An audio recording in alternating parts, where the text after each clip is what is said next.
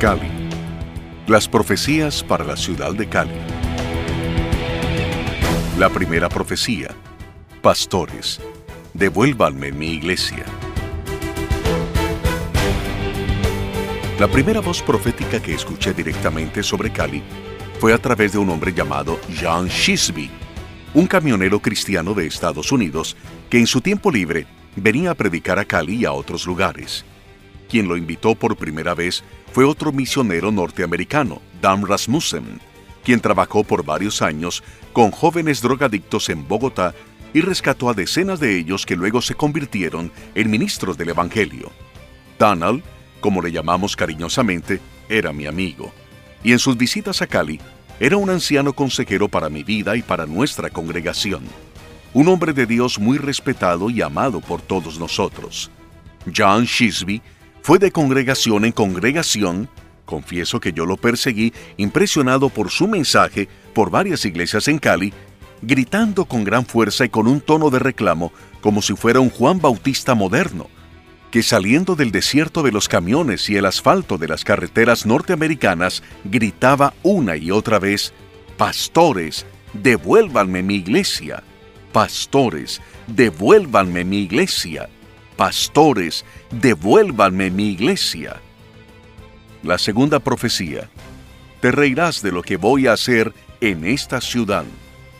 La segunda profecía sobre Cali la escuché justo cuando yo estaba a punto de entregar mi cargo como secretario de la Junta Directiva de ASMISEV, el cual ejercí durante dos años. Era un viernes y la Asamblea General estaba programada para el día siguiente. El tema principal era la elección de nuevo presidente, vicepresidente, secretario, tesorero y vocales. Y yo no calificaba para ser el presidente, porque no cumplía muchos de los requisitos al interior de la Iglesia Cristiana Evangélica de ese tiempo para liberar a la asociación. Yo simplemente pastoreaba una iglesia de garaje, no pertenecía a ninguna denominación y no había ido a ningún instituto bíblico. Durante los dos años anteriores con la Junta, en cabeza del pastor Alfonso Díaz, nos habíamos enfocado en algunos temas necesarios, fortalecer la institución, sanar los corazones heridos de algunos pastores que no habían vuelto a las reuniones mensuales y estaban aislados, sanar algunos conflictos viejos que había entre algunos pastores, principalmente por el tema de traslado de ovejas de una congregación a otra. Pero también habíamos logrado fortalecer la oración semanal en las 22 comunas en que la ciudad estaba dividida. Lo logramos nombrando un líder por cada comuna con el respaldo de la Asociación de Ministros. Eran los brazos de la Asociación de Pastores en las diferentes zonas de la ciudad. El pastor Edgardo Martínez llegó en compañía de un pastor del Perú llamado Oscar Valle. Entiendo que John Shisby y Edgardo Martínez a pesar de haber pasado por Cali en la misma época, nunca se conocieron. Pero Dios los usó a los dos para trazar y complementar un diseño espiritual para la ciudad en el cual, hasta ese momento, nadie había pensado. Las cosas sucedieron de la siguiente manera. Un día antes de la elección de la nueva junta directiva, a eso de las 3 de la tarde, la secretaria me anunció que había dos pastores que venían desde la Argentina que querían hablar con el secretario de ASMISEB los hice pasar. Ellos me contaron que estaban en un viaje misionero por varios países, dejando algunos de sus líderes en las distintas ciudades que ya habían visitado. Acababan de llegar a Cali, con la firme intención de dejar a un misionero en nuestra ciudad para comenzar una nueva congregación. Me contaron acerca de su denominación, credenciales, experiencia ministerial, etc. Como yo no tenía experiencia para manejar esos asuntos, no me sentí con derecho a rechazarlos o a ponerles trabas. Más bien, traté de ser lo más amable posible y me ofrecí para ayudarles a buscar un local de acuerdo con el presupuesto que tenían estipulado. La reunión duró unos 20 minutos y al ver que no tenía muchos más temas que hablar con ellos, decidí orar para darles la bienvenida a la ciudad. Los bendije y traté de dirigirme hacia la puerta para despedirlos. Pero en ese mismo instante, el pastor Edgardo Martínez, quien nunca se identificó como profeta, puso su mano sobre mi cabeza y soltó una palabra que para mí resultaba muy curiosa e impactante. Le escuché decir, te reirás de lo que voy a hacer en esta ciudad. Y en ese momento comenzó a relatar, como si la estuviera viendo, una cantidad de situaciones como si la ciudad estuviera experimentando un avivamiento espiritual sin precedentes. Detallaba una y otra cosa, pero hacía énfasis en las multitudes, en la unidad de los pastores y en las visitas que del extranjero llegarían a la ciudad a causa de lo que estaba aconteciendo en medio nuestro. Y al final, agregó, Y en este momento, mi siervo, pongo en tus manos un cetro de autoridad. Y si te mantienes pequeño y humilde en mi presencia, y si fueres fiel en lo poco, sobre mucho te pondré. Pero recuerda siempre, camina en humildad y mansedumbre. Entonces serás prosperado en aquello que emprendas. Y terminó diciendo, Así dice el Señor. Finalmente, ellos se fueron. Pero antes de que salieran, los invité para que asistieran a la Asamblea General del día siguiente y conocieran a algunos de los pastores de la Asociación de Ministros. Luego terminé el informe que estaba elaborando acerca de mi gestión como secretario y que debía presentar al día siguiente en la asamblea. Después me fui a casa. Pero lo que más llamó mi atención mientras el hombre profetizaba era el asunto de pongo en tus manos un cetro de autoridad. ¿Para qué quería yo un cetro de autoridad? ¿Acaso no era el pastor de la pequeña iglesia que estaba a mi cargo? Al día siguiente, el pastor Edgardo de Argentina y el pastor peruano asistieron a la asamblea. La junta saliente hizo todas las presentaciones correspondientes y luego se procedió a la elección de junta directiva. Y, contra todos los pronósticos, todas las cábalas, todas las expectativas y todas las posibilidades, resulté elegido como presidente de ASMISEV, en reemplazo del pastor Alfonso Díaz, quien había hecho una excelente labor durante los dos últimos años. Y los dos, a pesar de las diferencias, habíamos hecho un excelente equipo de trabajo con toda la junta directiva de en ese entonces y las distintas comisiones de trabajo que se habían conformado, lo cual más adelante narraré de manera detallada, así como lo concerniente a la elección, para que yo resultara nombrado nuevo presidente de la Junta de ASMISEF. La mano de Dios fue muy evidente.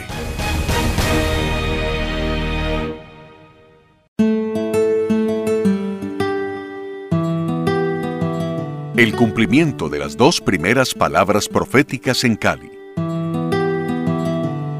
Tanto la palabra profética de John Shisby como la de Edgardo Martínez se cumplieron en muy poco tiempo. ¿Cómo se cumplió la de John Shisby? En cuanto a la profecía de John Shisby, Pastores, devuélvanme mi iglesia, en los meses siguientes vimos cómo el espíritu de Faraón, de dominio y control sobre las ovejas, que había en la mayoría de los pastores de la ciudad, y también en mí, se fue desvaneciendo poco a poco. Fue desterrado por algunos años de la iglesia de la ciudad. Antes ningún pastor, por temor, permitía que sus ovejas se mezclaran con las otras ovejas de los otros ministerios. Sin embargo, en los meses siguientes, no solo los pastores, sino también los líderes de las denominaciones y de la mayor parte de las congregaciones de la ciudad y las mismas ovejas, terminamos entremezclados, trabajando en equipo por la ciudad, como un solo hombre. Nuestros líderes y ovejas comenzaron a apoyar el movimiento de unidad y oración que se fue generando en la ciudad y empezaron a formar parte de las distintas comisiones que Asmiset fue creando. Jóvenes, adoración, ujieres, evangelismo, mujeres, negocios, intercesión, etc. A cada área se le asignó un líder de ciudad. Los adoradores se reunían con los otros adoradores y los líderes de jóvenes con los otros líderes de jóvenes de las otras iglesias. Esto también se hizo con los demás ministerios se necesitaban como mínimo 250 ujieres para ayudar en las jornadas de oración, y estos provenían de las diferentes denominaciones e iglesias. Poco a poco, fuimos perdiendo el miedo a que las ovejas nuestras nos abandonaran. Había sido un miedo infiltrado por las tinieblas desde muchos años atrás. Sin darnos cuenta, le habíamos devuelto al Espíritu Santo su iglesia. ¿Cómo se cumplió la profecía de Edgardo Martínez? Con respecto al cetro de autoridad, al día siguiente de que los pastores argentino y peruano me visitaran en mi oficina, fui nombrado, fuera de toda lógica y expectativa, como el nuevo presidente de ASMISEV, la Asociación de Pastores. Después de un proceso de sanidad pastoral que ya venía desarrollándose y el incremento de la oración en las diferentes comunas, comenzaron las famosas Vigilias Unidas, donde participaban hasta 45 mil personas. Cristianos y no cristianos. Prácticamente en estas vigilias que se hacían hasta dos y tres veces al año, participaban la mayoría de los pastores y las iglesias de la ciudad. El amor fraternal había surgido en medio de nosotros, y no era un movimiento ecuménico, de ninguna manera. Solamente ocurría al interior de la iglesia cristiana evangélica. Ni católicos, ni testigos de Jehová, ni mormones formaron parte de este avivamiento. El Espíritu mismo añadía a la iglesia los que serían salvos. Con el cumplimiento de las profecías de John Shisby y Edgardo Martínez, la ciudad de Cali tuvo el privilegio que pocas ciudades han experimentado. Ver cómo las multitudes llegaban a las grandes vigilias de oración y luego los nuevos creyentes que eran tocados por el Espíritu Santo durante esta actividad del cuerpo, en los días siguientes se iban repartiendo en las congregaciones de la ciudad. Desde entonces, los nuevos seguían hasta sus iglesias a quienes les habían invitado a la vigilia unida de oración. Y la oración en las vigilias unánimes, con cerca de 45 mil asistentes, era el punto central del mover de Dios en la ciudad. Además, del mover de unidad y oración de las 22 comunas de la ciudad. Las vigilias eran como un clímax de toda la actividad que se llevaba a cabo en los meses previos. Todos los equipos de trabajo se esforzaban para participar de este gran momento. Durante esta visitación del Espíritu Santo que estaba ocurriendo en la ciudad, la mayoría de las congregaciones estaban creciendo de manera natural y habían surgido muchas nuevas iglesias en los diferentes barrios. En general, la mayoría de los pastores y ministros teníamos la convicción de que el Espíritu Santo estaba de visita en medio nuestro. Estaba añadiendo a la iglesia a los que habían de ser salvos. Y este fenómeno era muy evidente. Prácticamente, de un momento a otro en medio de la sociedad caleña, se volvió como un ser cristiano. Incluso, en los estratos altos, algo que, en años anteriores, era mal visto. Además del evangelismo que estaba fluyendo como agua, de persona a persona y familia a familia, el mayor foco de conversiones se llevaba a cabo cuando hacíamos las vigilias unidas multitudinarias en el estadio de fútbol Pascual Guerrero. Ese era el gran momento. Allí se llevaba a cabo la gran pesca milagrosa que luego compartíamos entre todos. En una sola de nuestras vigilias calculamos unas 8.000 conversiones, en solo una noche. La tarea que los pastores teníamos asignada de parte de la Asociación de Ministros era que todos debíamos hacer un gran esfuerzo para que cada miembro de nuestra iglesia se encargara de visitar a personas no creyentes a dichas vigilias. Y así ocurría. Por esta razón, las iglesias donde sus miembros invitaban más gente eran las iglesias que más crecían. Habíamos tomado la decisión de eliminar de los eventos masivos y evangelísticos las famosas tarjetas de decisión donde se le asignaba a la persona una iglesia. Se eliminaron porque nos unían antes del evento y nos dividían después de este. Y todo porque a la hora de repartirlas se presentaban diferentes conflictos internos. En las vigilias unidas, donde el cuerpo de Cristo de la ciudad se daba cita en un mismo lugar y en el mismo tiempo, la jornada era de 6 de la tarde a 6 de la mañana. Los invitados todavía no convertidos a Cristo eran tocados por el mover de Dios durante la adoración, la predicación, los testimonios, la oración por los enfermos, la liberación, la guerra espiritual y la atmósfera de amor fraternal que había en el ambiente. Los nuevos creyentes eran consolidados de manera inmediata por el poder del Espíritu Santo. Vimos hombres, mujeres y jóvenes que llegaban a las iglesias con un nivel de compromiso y amor por Dios y su obra que no habíamos visto antes. La palabra profética era una realidad. Se había consumado. Una tercera palabra profética de advertencia. El enemigo está preparando un engaño para los pastores de la ciudad. La famosa predicadora Catherine Kuhlman solía decir, por favor, no entristezcan al Espíritu Santo, es lo único que tengo. Ella sabía muy bien que Él fue establecido en la tierra en reemplazo del Señor Jesús, y que se contrista o se entristece fácilmente. Cuando el ambiente se pone pesado, de manera caballerosa, prudente y respetuosa, y silenciosa, abandona el lugar o las personas que no lo tratan con delicadeza o con el tacto correspondiente. Esto fue exactamente lo que sucedió en Cali. El Espíritu Santo fue entristecido y apagado. Pero hasta ahora, veintitantos años después, nadie se ha atrevido a reconocerlo ni a explicar qué fue lo que realmente aconteció.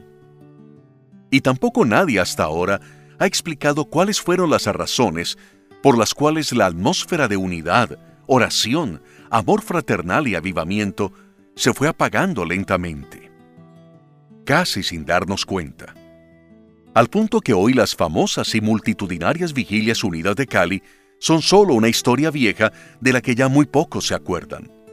Ya ni siquiera se mencionan. Y ni los jóvenes cristianos de la ciudad saben que dicho avivamiento existió en medio de sus padres. Algo realmente lamentable. Como exsecretario y expresidente de ASMISEV, la Asociación de Ministros, cuando comenzó todo el proceso, me voy a atrever a contar cuáles fueron las razones por las que los pastores, ministros y líderes de la iglesia de la ciudad entristecimos al Espíritu Santo, tanto las razones internas como las externas. Confieso que, dentro de las razones internas, yo fui uno de los que causó tristeza profunda al corazón de mi Señor soy tan culpable o más que mis otros hermanos. Simplemente porque en algunos momentos tuve mayor autoridad que ellos. Y como capitán del barco, eso me hace responsable, más que a todos los demás, y asumo mi parte. Lo que usted va a conocer a continuación es mi óptica personal o profética, o las dos juntas si se quiere. Como un exsecretario y expresidente de la Junta de Ministros y estando por varios años en el ojo del huracán, puedo afirmar cómo fueron las cosas. Con conocimiento de causa y efecto, efectos buenos y malos, desde adentro mismo de la Junta y no solo desde la barrera, en medio de los hechos y las decisiones. Desde esa posición privilegiada, puedo narrar todo lo que habíamos ganado en la ciudad y todo lo que perdimos después por no cuidar como era debido el tesoro que se nos había prestado, temporalmente. Quizás lo que voy a decir a continuación ayude en el futuro a algunos grupos pastorales y ministeriales a tener cuidado para no perder la bendición de tener al huésped más delicado, tierno y poderoso del universo en sus ciudades y en sus vidas. Y cuando esto acontezca, sepan tratarlo con la prudencia y el tacto necesario, con el respeto, el amor y la delicadeza que Él requiere. Yo fui necio y torpe en ese tiempo. Y todavía lo sigo siendo, en parte. Mi carne me traicionó, y también mis temores, mi orgullo y mi comodidad, y no me di las consecuencias. Quizás mi confesión ayude a mis hermanos a no cometer los mismos errores cuando el Espíritu Santo los visite en el más poderoso avivamiento que está por venir simultáneamente a muchas ciudades y naciones. Será el avivamiento más poderoso jamás visto. El avivamiento del cuerpo de Cristo en sinnúmero de ciudades de la tierra. Al mismo tiempo. Quizás algunos se rasguen las vestiduras con lo que voy a contar. Otros se enojen unos cuantos me traten de desfasado y pretencioso o mentiroso. Estoy dispuesto a correr el riesgo, porque sé que esta es una información relevante para las nuevas generaciones de pastores y ministros de la nación y de las naciones, no necesariamente para mi generación. Y advierto que tengo profunda paz al hacerlo. Confío en la misericordia y el perdón eterno que emanó generosamente de la obra de la cruz a mi vida. Mis deudas fueron canceladas y el acta de decretos que pesaba sobre mí fue anulada en esa misma cruz. La advertencia. Esta vez, la palabra profética fue una voz de advertencia que llegó tiempo después, justo cuando ya estábamos en medio del cumplimiento de las profecías de John Shisby y Edgardo Martínez. La iglesia cristiana de Cali estaba en medio de una visitación del cielo. Desde hacía un largo tiempo, las barreras entre los pastores habían caído el amor fraternal, el respeto y la honra mutua llenaban todos los espacios. Y el Espíritu Santo se movía sobre las más diversas denominaciones y congregaciones de la ciudad. Asmisev, la única asociación de ministros, poco a poco se había convertido en el eje del avivamiento. De allí salían las instrucciones, las directrices y las estrategias de oración, y la mayoría de los pastores y ministros obedecíamos sus indicaciones. Cuando se nos advirtió que el enemigo estaba preparando un engaño, no fue una palabra fácil de asimilar en el pastorado. Para mí, todavía como presidente de la Asociación de Ministros, esto me puso en alerta. Pero, ¿cómo íbamos a defendernos de un enemigo al cual no veíamos cara a cara, que se movía siempre de manera subterránea, oculta y tramposa? ¿Por dónde cuándo y cómo iba a levantar su ponzoña venenosa. El engaño llegó. Cuando más seguros estábamos que lo que estaba ocurriendo en la ciudad provenía directamente del cielo. La verdad es que los pastores cometimos el error de no discutir este punto y alertar de manera inmediata a los intercesores al respecto. Más bien, concluimos sin profundizar mucho que era una falsa alarma, una palabra más, no valoramos el mensaje como profético y tampoco lo asumimos como debimos hacerlo. Estábamos muy emocionados disfrutando el mover de Dios en medio de nosotros y no escuchamos la alerta del atalaya enviado. ¿Cómo llegó este mensaje a los pastores? Sucedió, como lo dije antes, cuando estábamos en pleno avivamiento y el mensaje llegó a través de un predicador que con frecuencia visitaba a la congregación Comunidad de Fe, donde ministraban los pastores Randy y Marcela Macmillan. Un hombre llamado Jean Cleveland y apodado Chandler. En medio de una prédica, hizo una muy breve pero seria advertencia. Su mensaje fue como un telegrama. El enemigo está preparando un engaño para los pastores de la ciudad. Dijo que tuviéramos cuidado porque el enemigo trataría de destruir lo que estaba sucediendo en medio de nosotros. En general, los pastores recibimos esa palabra con cierta resistencia. Especialmente yo reaccioné de manera ingenua, porque pensé que en ese momento los pastores de Cali estábamos blindados de cualquier artimaña del enemigo. Aunque guardé silencio, me confié.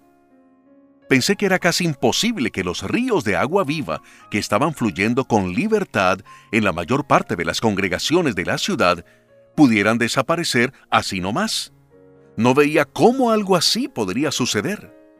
Entretanto, el video Transformaciones 1, el cual mostraba el poderoso mover de Dios en Cali, seguía circulando por grupos de intercesión y reuniones pastorales de infinidad de ciudades de Colombia y del extranjero. Muchos ministros de otras asociaciones llegaban a Cali para presenciar lo que estábamos viviendo. Normalmente lo hacían unos días antes, hasta unos días después de algunas de nuestras vigilias unidas. Después buscaban contacto con algunos pastores de la ciudad. Todos querían saber cómo la Asociación de Pastores y Ministros había logrado llegar hasta ese punto tan alto. Las preguntas iban y venían.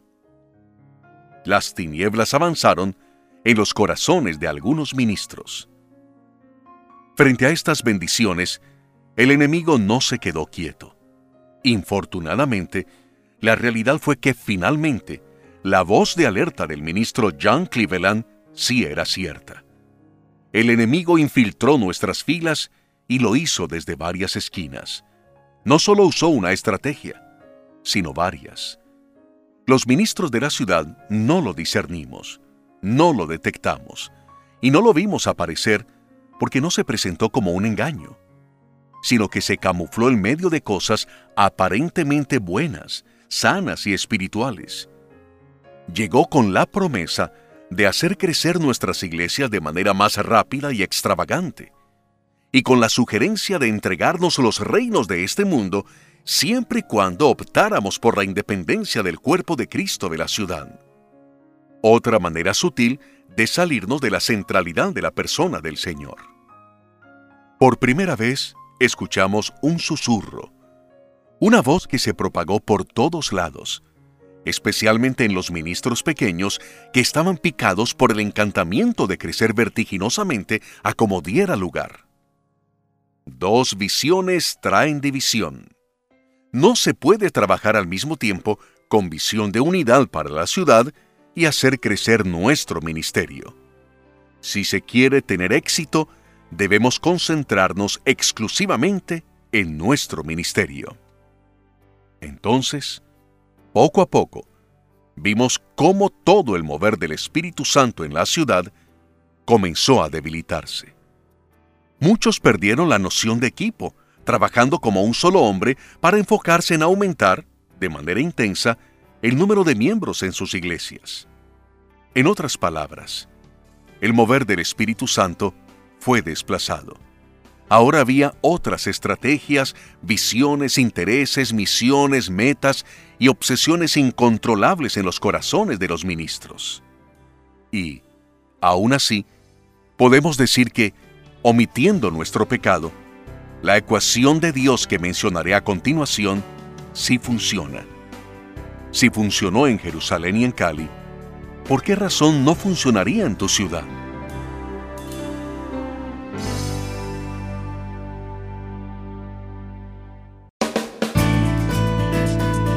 Cali, el laboratorio de Dios para llevar avivamiento a la nación?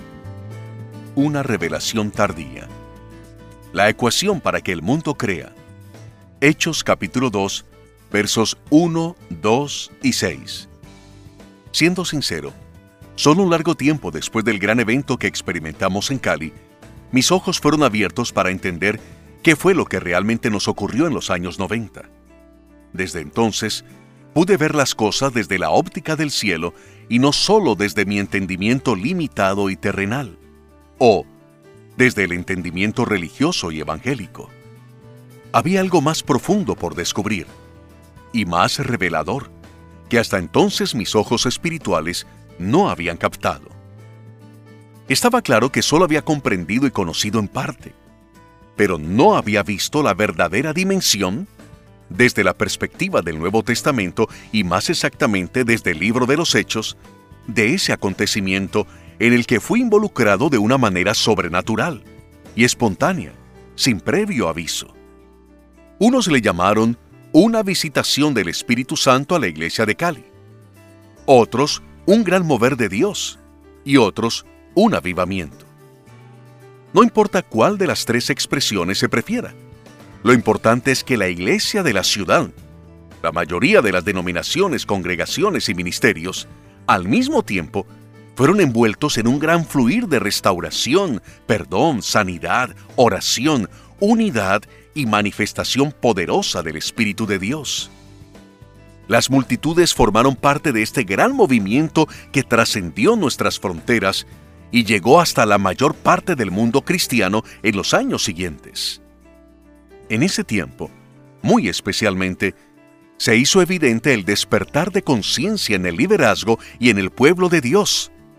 Éramos el cuerpo de Cristo de nuestra ciudad. Todos, absolutamente todos, grandes, pequeños, denominacionales, independientes, carismáticos, históricos y pentecostales. Y hasta las iglesias de garaje formamos parte activa de este mover que únicamente aconteció entre los evangélicos las primicias para un gran mover nacional. ahora estoy convencido que lo ocurrido en Cali por los años 90 fue un experimento de Dios. O, mejor aún, un adelanto. O, también, la primicia para la iglesia cristiana de Cali y Colombia. Cali era solo el comienzo. Si lo que ocurrió en Cali por los años 90, bajo la dirección de Dios, se hubiera llevado a las otras ciudades, muy posiblemente hubiéramos visto un mover poderoso del Espíritu Santo a nivel nacional, o, por lo menos, en algunas otras ciudades de la nación. Teníamos la práctica, mas no el mensaje. Desde Cali no supimos transmitir el mensaje a las otras ciudades, aunque siempre estuvimos abiertos a compartir lo que teníamos en las manos. Muchos pastores y ministros nos visitaban desde diferentes rincones de la nación y participaban con libertad de nuestras celebraciones en el estadio y en medio de las multitudes. Siempre los pastores tenían un área especial, tanto los locales como los invitados y los visitantes. Pero no supimos explicarles el cómo habíamos llegado hasta ese nivel de bendición. Y solo hasta un tiempo después pudimos entender la razón. Más adelante las aguas se fueron aclarando como cuando se tira un puñado de arena en un acuario. En un comienzo el agua queda turbia, pero a la mañana siguiente la arena se ha acumulado en el fondo y el agua está completamente clara y transparente. Así es como lo de Cali. Lo vimos más claro en la medida que pasaba el tiempo, en la medida que mirábamos por el espejo retrovisor. ¿Por qué razón? En un comienzo no teníamos nada claro, porque habíamos hecho varias cosas al mismo tiempo y no teníamos un algo único a lo cual atribuirle lo que estaba aconteciendo. No seguimos un plan o una estrategia trazada previamente. No teníamos una visión, misión y metas. No seguimos un sueño o una visión de alguien. Tampoco un profeta nos dijo los pasos que debíamos seguir. No, nada de esto. El asunto no era una simple estrategia organizacional. Caminábamos en Juan 3.8, como los nacidos del Espíritu que no saben de dónde vienen ni a dónde van pero seguíamos el viento de cada día y de cada reunión dentro de la Junta. Cada día tenía su propio afán, pero también su propio direccionamiento, su propia guía divina. Nos enfocábamos en lo que iba apareciendo poco a poco en los corazones del equipo directivo de ASMISEF y de manera espontánea. Así que la estrategia que seguimos durante mucho tiempo no tuvo rostro ni forma, ni estructura alguna Solo obedecíamos lo que, en consenso, creíamos que era lo bueno, lo justo y lo amable. Nuestras reuniones de junta se enfocaban en buscar cuál era la voluntad de Dios para el momento. No se tomaban decisiones por mayoría de votos, sino por el consenso y el sentir de qué era lo mejor para la ciudad y la iglesia. El versículo clave era, le pareció bien al Espíritu Santo y a nosotros Hechos 15:28. Y la señal de que el Espíritu estaba en el asunto era que no había guerras campales, ni imposiciones, ni orgullos heridos. El respeto, el amor fraternal y la honra sazonaban nuestras reuniones. Estábamos enfocados en Cristo. Su voluntad era nuestra centralidad. Incluso, tuvimos un intento de transmitir el mensaje de unidad que estábamos viviendo y para ello programamos el Congreso Iberoamericano de Unidad, al cual asistieron ministros de varias ciudades de Colombia y de otras naciones. Pero, a la hora de evaluar cuál era el mensaje central que debía salir de Cali y de nuestra experiencia, no lo teníamos claro. Podíamos decir qué estaba sucediendo entre nosotros, pero no exactamente cómo se generó. Entonces decidimos invitar a conferencistas internacionales para que hablaran de unidad que entre otras cosas lo hicieron muy bien y fueron de gran bendición con sus mensajes. Pero nosotros, que estábamos viviendo la unidad y la manifestación del Espíritu Santo en y a través del cuerpo de Cristo de la ciudad, en ese momento no sabíamos explicarlo. Mirando por el espejo retrovisor, un tiempo después de los hechos, pudimos ir poniendo las cosas en claro. En este documento trato de recopilar algunos puntos importantes y relevantes. La llave para un avivamiento. ¿Cómo descubrí la real perspectiva del cielo en lo que había ocurrido mucho tiempo atrás en Cali? Perspectiva que no habíamos podido explicar en ese tiempo. ¿Qué fue lo más importante que hicimos en los años 90 que detonó la bomba de la unidad e hizo clic para que los cielos se abrieran? En realidad, en todas las ciudades se hacen la mayor parte de las cosas que nosotros hicimos. Pero, ¿qué fue lo diferente? ¿O lo especial? ¿O lo exclusivo? ¿Y por qué razón solo hasta ahora mis ojos serían abiertos en el Nuevo Testamento para comprender lo que ocurrió en Cali. Lo que voy a compartir quizás sea algo simple y obvio para muchos, pero para mí resultó novedoso, impactante y revelador. Creo que tiene que ver con lo que está a punto de acontecer en muchas ciudades del mundo. El Espíritu Santo nos está alertando y preparando para que entendamos sus próximas jugadas maestras en su ajedrez en las naciones. Y quizás el entender lo que sucedió en Cali pueda aportar un grano de arena.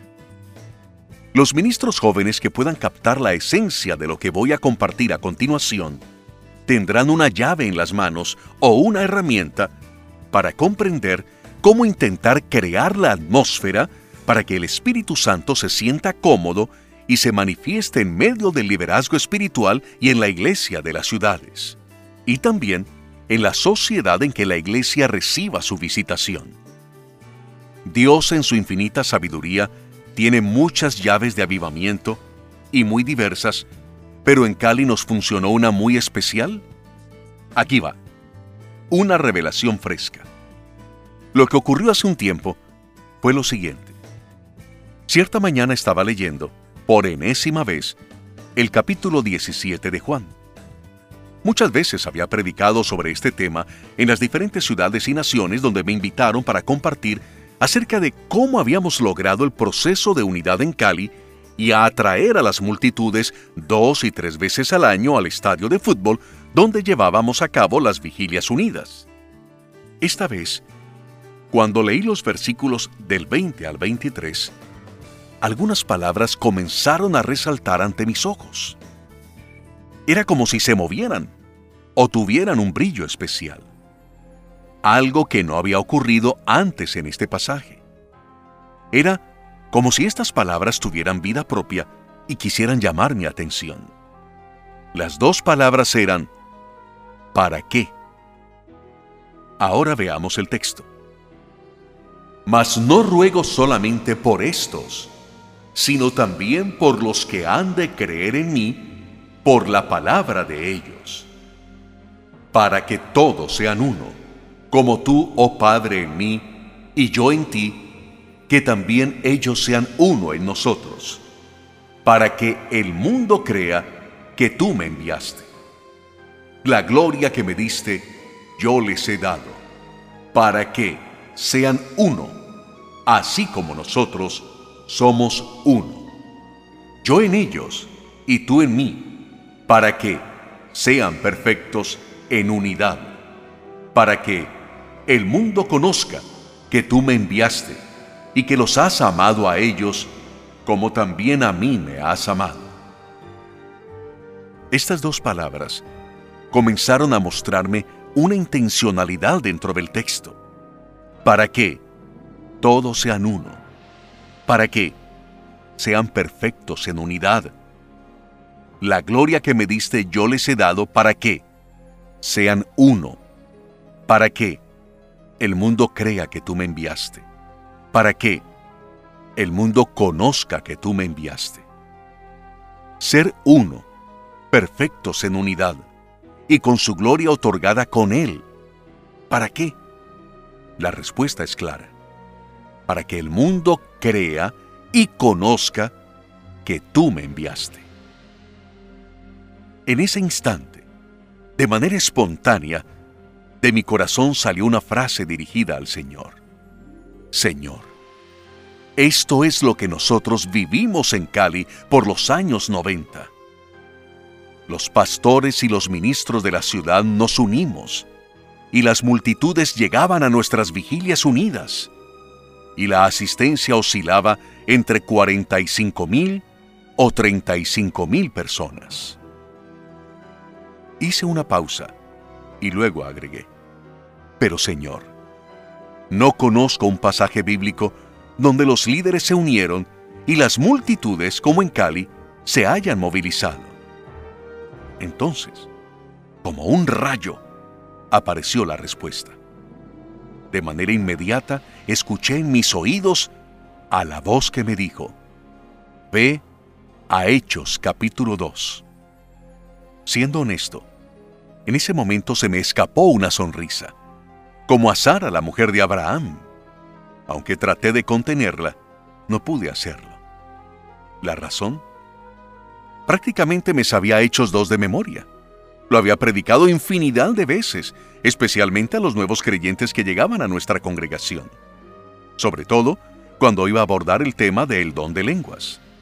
Sin embargo, resignado, pero respetuoso, abrí mi Biblia para buscar Hechos 2 y repasar nuevamente el tema el don de lenguas.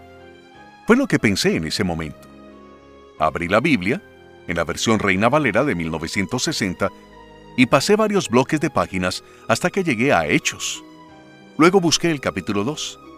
Entonces, leí en voz alta y de manera pausada el primer versículo. Cuando llegó el día de Pentecostés, estaban todos unánimes juntos. Observé que en esta parte la versión Reina Valera 60 usa dos expresiones para identificar la manera como los discípulos se encontraban. No solo estaban reunidos en un mismo lugar, que es lo que la mayoría hacemos en nuestras reuniones ministeriales, sino que, antes que unidos, estaban unánimes. Y para poder estar unánimes, con toda seguridad, debieron cumplir un proceso previo para revisar sus corazones, orar y tomar algún tiempo para ponerse a cuentas. Para estar unánimes, debían estar en paz los unos con los otros. Y para ello, debieron ejercitar el perdón y sacar de sus corazones las ofensas y los enojos añejos. En otras palabras, para ese momento debieron estar sanos. El primer versículo de Hechos 2 nos sugiere que sus tiempos de oración iban más allá de estar solo juntos. También como no había prevenciones, rencores o descalificaciones, fácilmente podían orar en acuerdo. Analicemos un poco más los dos conceptos que nos da la Biblia Reina Valera del 60. Primero, juntos. Nos habla de lugar y espacio. Segundo, unánimes. Nos habla de actitud y enfoque humildad, perdón, paz y ausencia de sentimientos hostiles hacia sus hermanos. Unánime se puede ampliar a pensar, creer, buscar, anhelar y orar exactamente lo mismo. Y esto nos traslada a Mateo 18, 19. Esto les digo, si dos de ustedes se ponen de acuerdo aquí en la tierra para pedir algo en oración, mi Padre que está en el cielo se lo dará. Porque donde dos o tres se reúnen en mi nombre, allí estoy yo en medio de ellos. La oración en acuerdo tiene dos promesas. A. El Señor estará en medio nuestro. El Padre responderá favorablemente nuestra petición hecha en acuerdo y en su nombre. En Cali, por los años 90, también cumplimos un proceso para llegar a estar unánimes juntos. Lo primero que hizo la nueva junta directiva de ASMISEV fue nombrar una comisión para buscar a los pastores apartados y ofendidos con nuestra institución por situaciones del pasado y por heridas que se habían dado en la ciudad por el cambio de iglesia de algunas familias. También por el robo de ovejas. Les pedimos una oportunidad y la mayoría lo aceptaron poco a poco volvieron a la asociación. iniciamos un proceso de sanidad en el corazón de los pastores heridos y aislados. Simultáneamente, hicimos mucho énfasis en oración semanal en las 22 comunas y una vez al mes en la Asamblea de Pastores y Ministros. Todo esto comenzó a tomar forma de una manera tal que nos sorprendió lo fácil que comenzaron a responder los hombres de Dios. La gracia del Dios Altísimo comenzó a revelarse en medio de nosotros.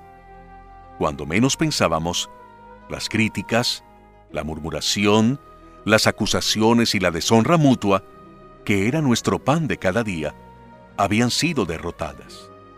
Sin saberlo, habíamos creado el ambiente propicio donde el Espíritu Santo pudo recostar su cabeza confiadamente por un breve tiempo. Lo demás fue pan comido. Versículo 2.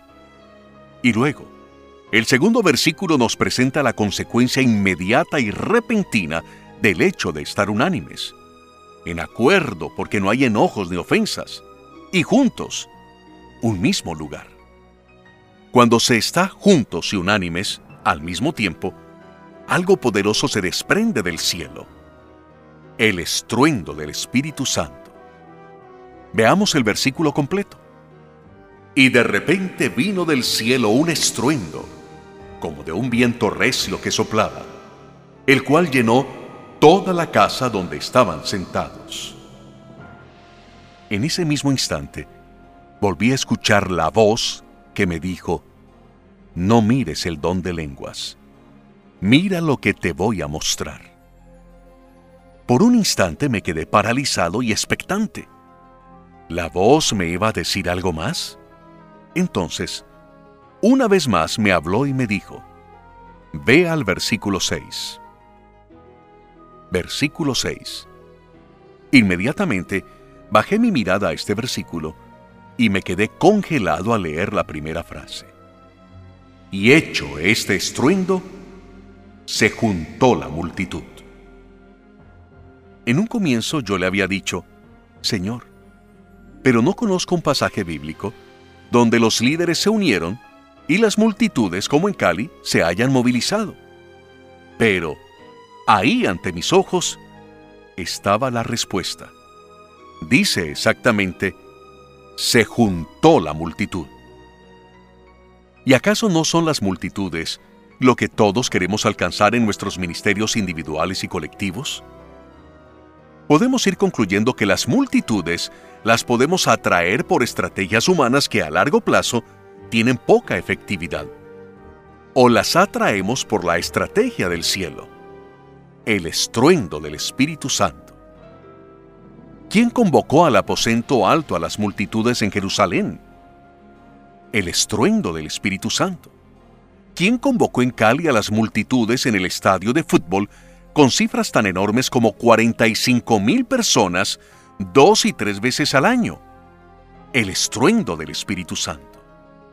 ¿Qué necesitamos para que el cielo suelte el misil más poderoso sobre el universo, su Santo Espíritu? Estar unánimes juntos, en un mismo lugar, pero con corazones ejercitados en el perdón setenta veces siete, caminando la otra milla, entregando la capa y poniendo la otra mejilla, viviendo y practicando el Evangelio.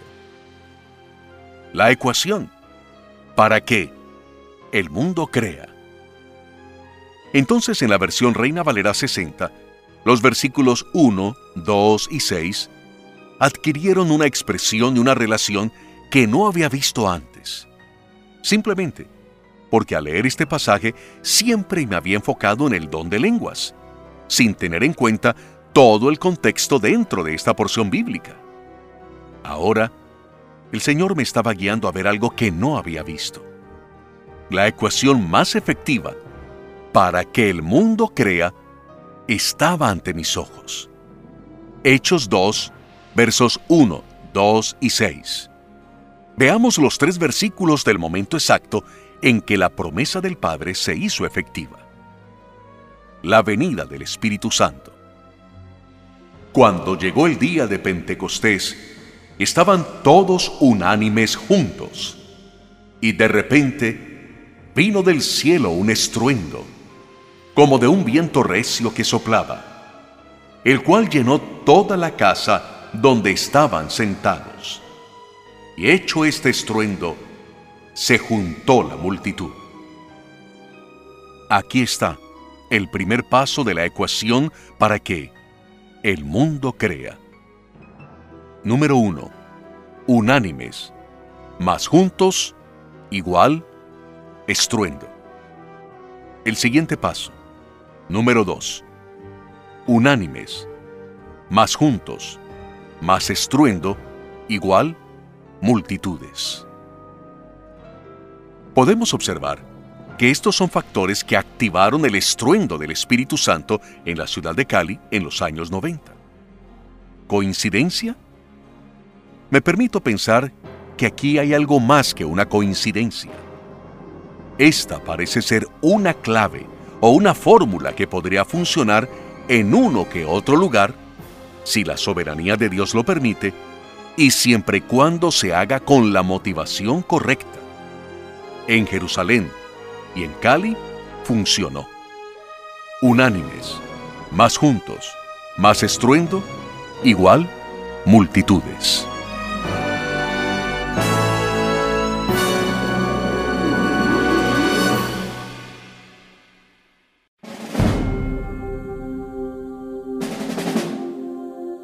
¿Qué habíamos ganado en la ciudad de Cali bajo la fórmula de Dios?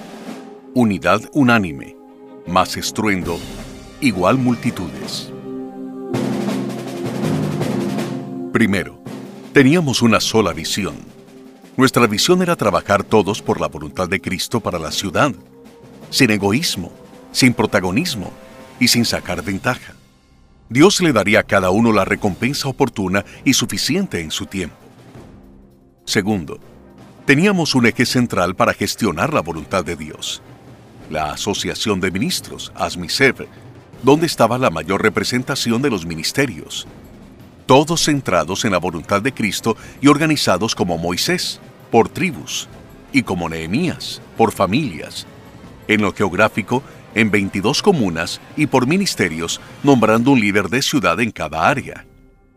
Tercero, trabajo en equipo participaban la mayoría de las denominaciones, congregaciones y ministerios. Además, teníamos un líder de ciudad por áreas, como jóvenes, adoradores, intercesión, evangelismo, negocios, etc. Trabajábamos corporativamente. Todos poníamos y todos ganábamos. Cuarto, amor fraternal. Cambiamos la crítica, la murmuración y las acusaciones por perdón, tolerancia, respeto y honra mutua, en el amor de nuestro Dios. Todavía, en ese tiempo, no había espíritu de superioridad ni de importancia por los números. Los que tenían mucho o poco éramos iguales. Los grandes eran los que más aportaban líderes para el trabajo de la ciudad. Y también aportaban finanzas. Estaban pendientes de financiar los gastos más grandes. Quinto, oración y más oración semanalmente en las 22 comunas. También los sábados en el equipo de los intercesores del cuerpo que pertenecían a las distintas congregaciones y que semana a semana cubrían las puertas de la ciudad, los lugares altos y los sitios de gobierno. Y también orábamos en las vigilias unidas en el estadio de fútbol con un promedio de 45 mil asistentes. Sexto, conciencia de que éramos el cuerpo. Todos, grandes y pequeños, tradicionales o carismáticos, denominacionales o independientes, sabíamos que éramos el cuerpo de Cristo de la ciudad. Y juntos estábamos siendo sal y luz y ejemplo para la ciudad. El mundo realmente estaba creyendo que Jesús había sido enviado. Séptimo, dependencia del Espíritu Santo. Procurábamos buscar su voluntad y el Señor nos respaldó derramó su espíritu y sus provisiones. Nada nos faltaba. A última hora todas las necesidades del mover de Dios eran suplidas. En las juntas de Asmisev surgían las estrategias y los pasos a seguir.